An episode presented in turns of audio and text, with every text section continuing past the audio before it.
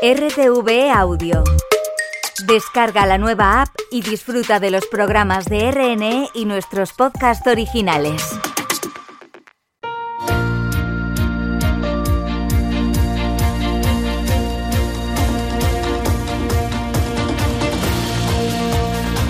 Marca España. Con Paula Duarte.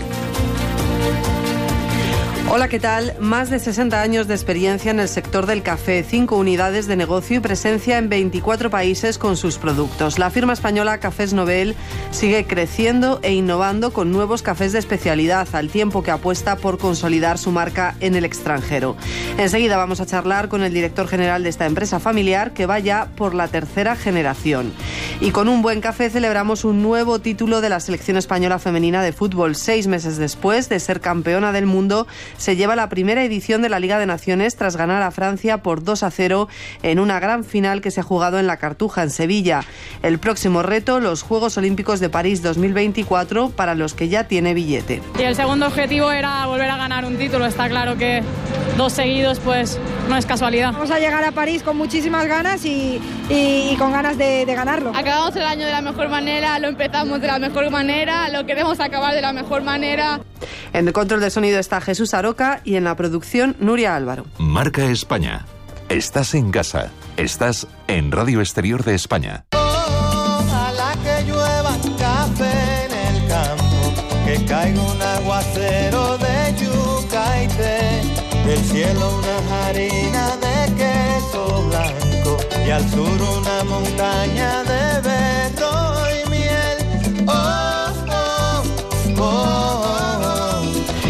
El café es una de las bebidas de moda y los cafés de especialidad una de las experiencias gastronómicas preferidas. Tras crecer un 16% en su facturación en 2023, la empresa española Cafés Nobel apuesta por el café como elemento clave en la alta restauración y por consolidar su marca en el exterior. Le avalan más de 60 años de experiencia. Ramón Nobel es el director general de Cafés Nobel. ¿Qué tal? Muy bien. 2023 ha sido sin duda un buen año para Cafés Nobel en cuanto a facturación se refiere, más de 37 millones de euros, un 16% más que el año anterior, ¿no? Sí, efectivamente. Podemos decir que ha sido un buen año, también porque hemos consolidado la salida de la pandemia y el 16% de crecimiento es un número importante, pero también es verdad que hay que tener en cuenta que nosotros tenemos casi un 75% de nuestras ventas en el mercado de Oreca y que el 2022, enero y febrero, fueron año, fueron meses muy, muy malos porque todavía pues, había muchos locales cerrados por, por el tema de la pandemia. Entonces, una parte de ese crecimiento se justifica pues, por, por, por los meses de enero y febrero del 22 que fueron bajos. En cualquier caso, sí que hemos tenido un crecimiento bueno, sostenido durante, los, durante todos los meses. Sí. Bueno, Cafés Nobel se fundó en 1958. Estamos hablando de una empresa familiar que vaya, si no me equivoco, por la tercera generación, ¿no? ¿Cómo surgió y dónde? Mira, eh, la empresa la fundó mi padre. Eh, él, en casa eh, teníamos, bueno, era una pastelería y, yo recuerdo de pequeño, pues eh, estar en el obrador de la pastelería y, y, él dice que se le quedaba poco pequeño, por decirlo así, de estar siempre detrás de la barra de la, de la o en el obrador y empezó pues a tostar café pues para primero para vender en la propia pastelería y después empezó a vender pues a, al bar de al lado, al bar de más abajo y a partir de aquí pues mira, supongo que como la mayoría de, de empresas familiares que pues surge de una idea y poco a poco va creciendo. Y sí, efectivamente estamos, ya se ha incorporado la tercera generación, ya hay dos, eh, un hijo y una hija de mi, de mi, hermana que están trabajando ya en la compañía, con lo cual eh, somos tres hermanos que trabajamos aquí y ahora la tercera generación empieza a, a incorporarse. Uh -huh. Esa pastelería estaba en Vilafranca del Penedés, en Barcelona. Sí, estaba en Vilafranca del Penedés, en el centro histórico de Vilafranca, sí, sí. Sí, sí, que era, además era donde vivíamos, o sea, la pastelería estaba en el piso de abajo, a nivel de calle, y, y nosotros vivíamos encima, o sea, que vivíamos pastelería todo el día. bueno, más de 60 años después de la fundación de la empresa, Cafés Nobel continúa creciendo, cuenta con cinco unidades de negocio, desde el servicio a empresas a la restauración. ¿Cuál es la que representa un mayor volumen de negocio? El mayor volumen, eh, sin duda, es Oreca, es la venta de café para cafeterías, bares, restaurantes, etcétera, eh, porque es de donde salimos y, y, es lo que se ha hecho durante, pues, de los 60 años, durante 40.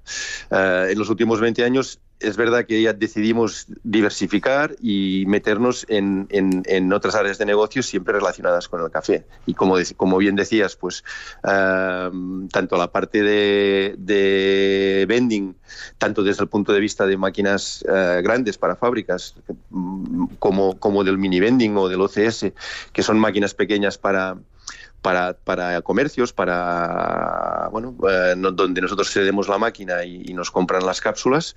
Eh, después está el mercado del retail, que también estamos ya eh, bastante introducidos eh, para la venta de para bueno, a grandes superficies, para doméstico. Otro, otro, otro sector importante para nosotros es la hotelería. estamos inauguramos hace cuatro años una división de hotelería donde realmente estamos eh, teniendo éxito porque aplicamos nuestro conocimiento en hostelería dando el mismo servicio pues a hoteles. Y que hoteles es un mundo muy distinto de lo que nosotros tratábamos porque no, en hotelería como que tienen eh, tres negocios dentro, negocios entre comillas. Uno es uh, la cafetería del hotel, que eso lo dominamos perfectamente. Otro es los desayunos, donde el formato ya sabemos que es de, un, de unas máquinas superautomáticas que normalmente son de el propio consumidor es el que ordena la máquina y después habitaciones pues con cápsulas que dan el servicio de, de, de ofrecer cápsulas uh, de café para, para los huéspedes. Entonces cubrimos toda esta parte también. Y bueno, de momento contentos porque de alguna manera el objetivo nuestro siempre es el, de poder dar café en cualquier situación y a cualquier persona en el momento del día que, sea, ¿no? Y, en este sentido, pues sí que lo estamos cubriendo. Bueno, y además decíamos al principio que el café está de moda, no sé si ha dejado de estarlo en algún momento, y, y los hay para todos los gustos, bolsillos y presentaciones, cápsulas, molido, en grano. Eh, ustedes tienen una amplia gama también.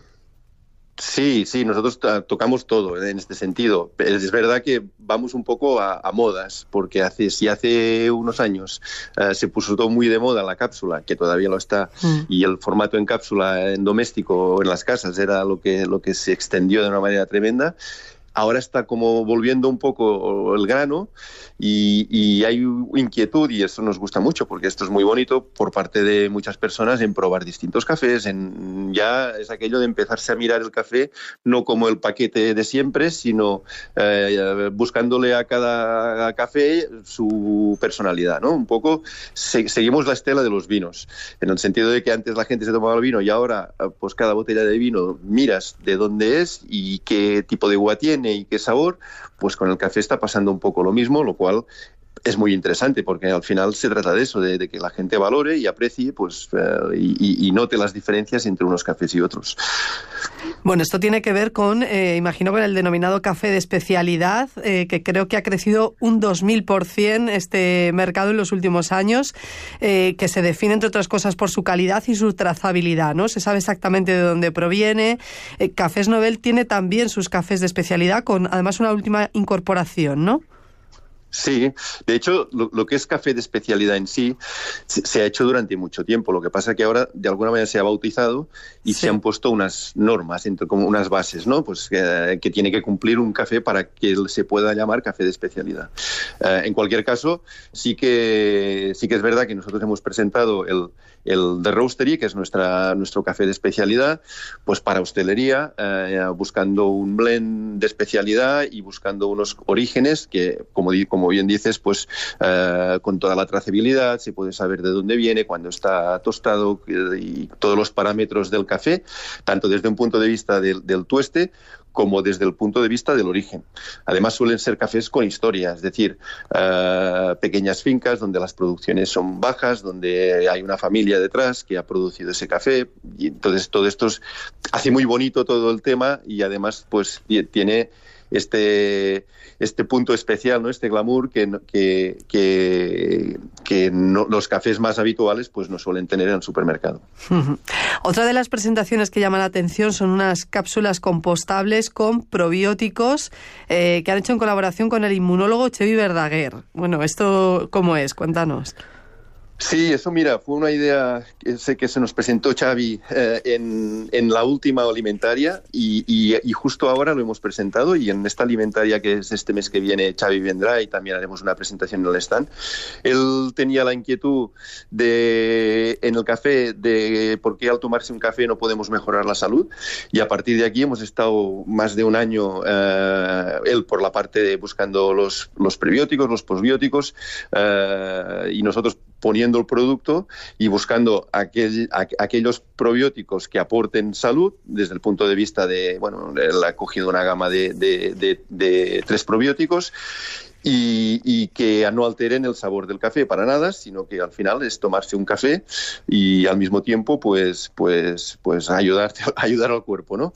Y este es un poco el objetivo que había, ya lo tenemos uh, en el mercado y hacemos ahora empezamos la ronda de presentación de, de este nuevo producto que bueno, nosotros creemos que es interesante porque al final los productos funcionales cada vez están triunfando más y, y, y, y, bueno, es una nueva línea que ahora mismo no existe y que, y que la vamos a sacar nosotros. Desde luego es muy innovador. Eh, ¿Hay innovación en general en el mercado del café, aunque sea un producto muy tradicional? Ustedes sí tienen un departamento de innovación. Sí, sí, sí que hay innovación. Y, y no solo. Ver, el café está inventado. O sea, el café es café y, desde este punto de vista uh, hay cada año productos distintos porque, las, porque es un producto vegetal, con lo cual hay una cosecha y las condiciones climáticas mmm, cambian y con lo cual hay sabores que pueden variar y son sabores nuevos y es interesante probar. Pero sobre todo, también hay innovación en la presentación. Nosotros estamos acostumbrados y lo tenemos como nuestro día a día, uh, que el café se toma en expreso, pero hay otras maneras de presentar el café, cafés filtrados, cafés uh, tal como los preparamos en casa tradicionalmente, que, que, que, presentándolos de una manera distinta y preparándolos de una manera distinta, se descubren nuevos mundos. Y, no solo nuevos mundos desde el punto de vista del sabor, sino de la forma de tomar el café. Un, café filtrado uh, en un mug encima de la mesa que puedes estar 20 minutos tomando sorbito a sorbito, es otra manera de tomar el café que no estamos acostumbrados, pero que, pero que va a llegar y que, y que además es muy agradable porque te, de alguna manera el sabor en la boca del café pues te dura muchísimo más porque el retrogusto es superior más que el expreso tradicional que por supuesto uh, es nuestra manera y lo que de la manera que nos gusta ¿eh? pero pero eh, la innovación viene no solo por la parte de productos, sino por la parte sobre todo de preparación y, y hábito de tomarlo y la, manera de tomarlo. Sí. ¿Y cómo es el proceso de producción? ¿Importan el grano y lo tuestan y tratan aquí? ¿Cómo, cómo hacen? Sí, mira, nosotros todo, viajamos a origen, uh, conocemos, tenemos, ya nos conocemos por de años, a, cooperativas, a, productores en distintos países donde nos interesa, y lo que hacemos es importar siempre contenedores enteros de un tipo de café. Entonces, uh, nos llega el contenedor entero, que puede ser, normalmente son 20 toneladas de café, y aquí lo que hacemos es, este café uh, lo limpiamos primero, lo tostamos, Uh, y lo envasamos. Uh, es un proceso de, de, de, sobre todo, y sobre todo antes y después, el control del sabor, el control en laboratorio de que el café esté correcto, de que, y normalmente lo que suele ir a hostelería son blends, son mezclas de distintos cafés, que cada café aporta pues algo distinto para que logremos este expreso al final, pues el expreso redondo que nosotros decimos es a base de un café, pues a veces eh, que conjugue la acidez de uno con el dulzor del otro, con el amargor de otro o con el cuerpo de otro. Y, y estos son los blends que se suelen preparar. Estos blends es nuestro trabajo es de alguna manera combinar estos cafés de manera que el resultado final siempre sea el mismo, teniendo en cuenta que los cafés se nos acaban y entran de otros que pueden que tengan alguna característica uh, algo distinta. Entonces, esta, este, este, este, juego con eso es un poco el copaje de los vinos, ¿no? Este juego con mm. los cafés es lo que es nuestro trabajo desde el punto de vista de laboratorio, de saber exactamente cuál es la mezcla que tenemos que hacer. Claro, en el mundo del vino hay enólogos, en el del café hay alguna, alguna figura parecida. Hay Q-graders, se llama. El enólogo del café es el Q-grader. Q-grader, nosotros tenemos a Jaume Fresedes, que es un Q-grader, que es además una titulación uh, realmente difícil. Difícil porque hay un examen muy complicado de, de organoléptico todo. Y él tiene la titulación y además esto significa que a nivel de los cafés de especialidad, en nuestro caso de Roastery, él tiene la titulación para evaluar los cafés. Entonces, eh, entre otras cosas, un café de especialidad es un café que tiene que tener más de 80 puntos. Y estos puntos, ¿quién los otorga? Los otorgan solo los Q-graders. Nosotros en, en, en plantilla, tenemos una, un, nuestro Q-grader, que es nuestro director de, de calidad, y él puede evaluar la calidad de los cafés desde, desde este punto de vista también. Sí. Bueno, qué interesante. Eh, sus cafés se disfrutan en España, pero también fuera. Exportan a más de 24 países y creo que uno de sus objetivos principales ahora es consolidar la marca en el extranjero. Sí, eh, este es otro recorrido que empezamos hace ya unos años, donde, bueno, es lento, porque como todas las cosas hay que aprender, pero sí que poco a poco pues vamos eh, consolidando distribuidores en distintos países eh, que son distribuidores de confianza porque al final eh, el mundo del café al menos tal como lo entendemos nosotros es un tema de confianza con una persona eh, en un país que quiera que crea en la marca y quiera distribuirla y quiera hacer las cosas más o menos tal como tal como le explicamos que deben de hacerse porque es la manera que en hostelería nosotros hemos crecido y creemos de esta manera y encontrar estas personas a veces no es fácil pero cuando las pero cuando las tienes pues entonces es, es, es muy consolidable porque porque realmente eh, los proyectos se comparten son son bonitos y es a ver, es muy chulo ir a, ir por el mundo y encontrarte la marca. Y sí, uh -huh. nuestra idea es, pues, eh, evidentemente, la parte de exportación, eh, hacerla crecer. Ahora mismo supone un 4% de nuestras ventas. Eh, poco, pero, pero bueno, empezamos a cero. O sea que poco a poco sí que va a ir ganando peso. Eh, su desarrollo internacional empezó hace ya unos años, creo que en 2011, y ya tienen varias sedes en otros países.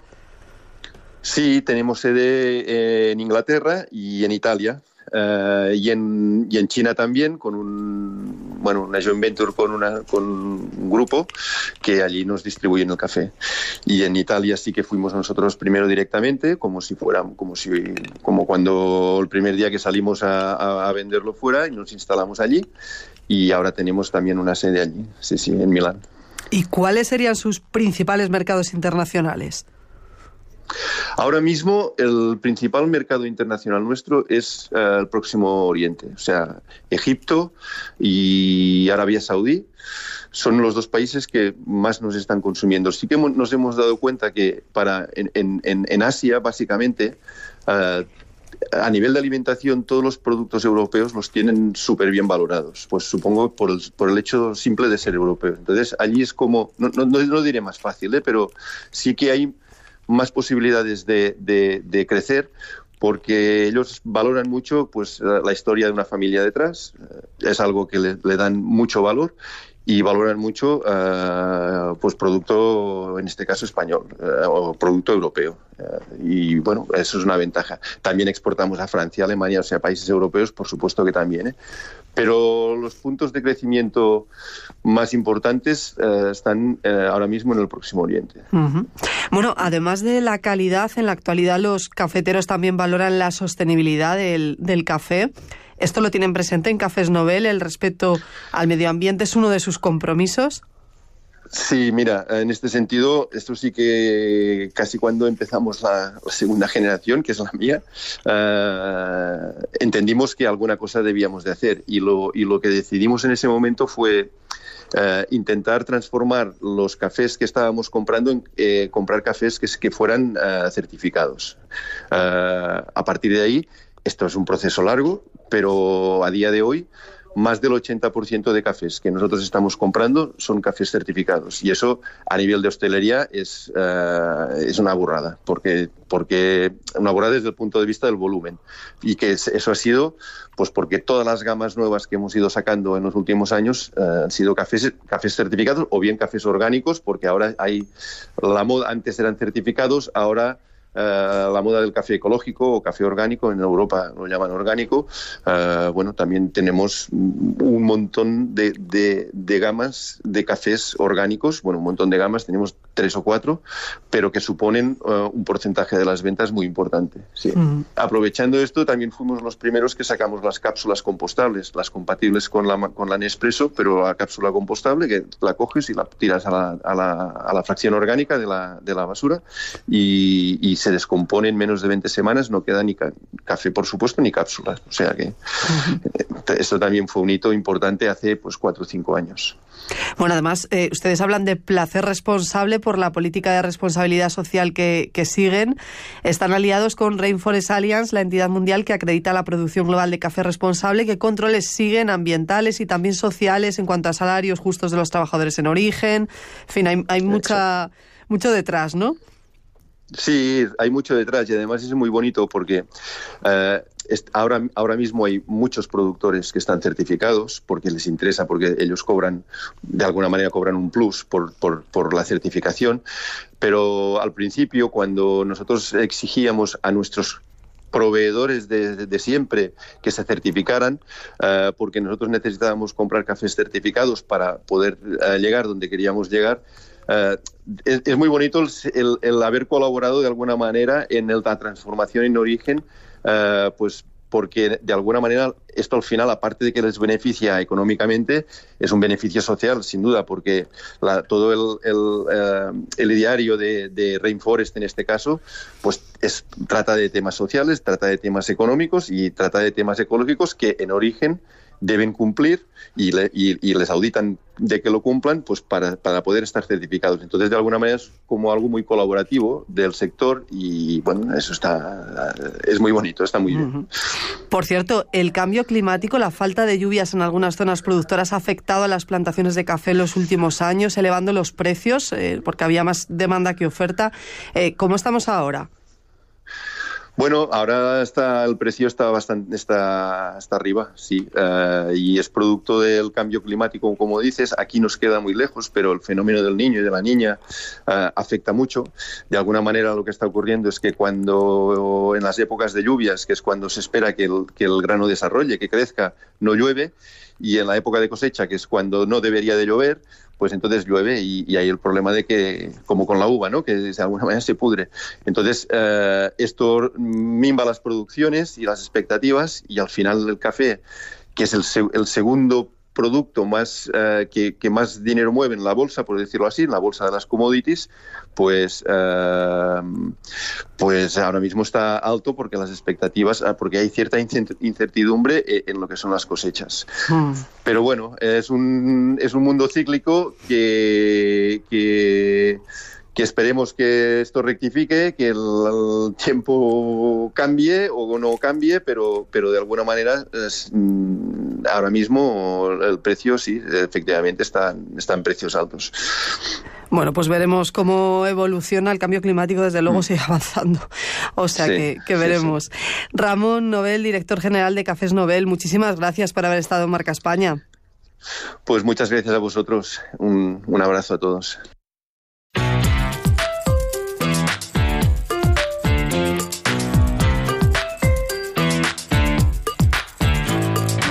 Estos días se habla de esparto en Albacete. Esta planta milenaria se ha utilizado desde muy antiguo para hacer todo tipo de cosas, desde alpargatas a cestería. Por eso en ciertas zonas se ha mantenido a lo largo de los años plantaciones de esparto y toda una cultura alrededor que hay que preservar. Carlos Javier Vergara.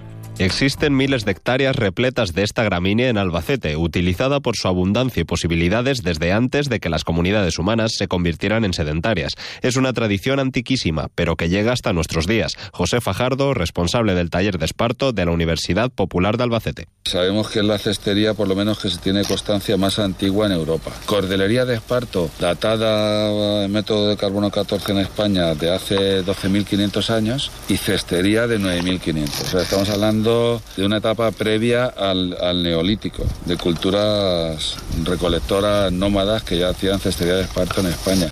En el campo, el esparto se arranca con una herramienta de madera o hierro denominada talí o también palillo. Los interesados en la planta son de edades muy diversas y no falta la gente joven. Ejemplo de ello es Manon, una chica francesa de menos de 30 años que participa en las décimas jornadas del esparto. Conoció la planta a partir de una escuela nómada de esparteros de Gerona, con presencia cerca de la frontera. Carla Conchan es la impulsora de la iniciativa y nos ayuda a entender las palabras de Manon. Euh, Ella dice que es una oportunidad venir aquí y ver la planta y, dice que empezó hace años ya donde vive a recoger eh, fibras y plantas y, y trabaja ya y entonces ya le faltaba el esparto. Desde la Casa de la Cultura José Saramago se está en contacto con esparteros de distintas regiones de España que acuden a explorar las posibilidades de este material resistente, versátil y ecológico. Una de las imágenes más llamativas de estas reuniones son los corros para hacer pleita, el trenzado de las fibras de la planta, donde más de 30 personas comparten sus conocimientos. Se hace no solo para conservar la tradición o por entretenimiento. Alfonso Azorín destaca que manipular el esparto tiene un uso terapéutico. Solamente ya por ir al campo y respirar aire puro, eso es ya impagable. Porque es que el esparto, aparte de despejar la mente, también es bueno porque es terapéutico. Manejas tanto la mente como las manos, todo, no se atrofian los dedos y ayuda pues a conservarte bien. Las jornadas del Esparto continuarán hasta el próximo 7 de marzo con conferencias, talleres e intercambio de saber sobre esta milenaria planta.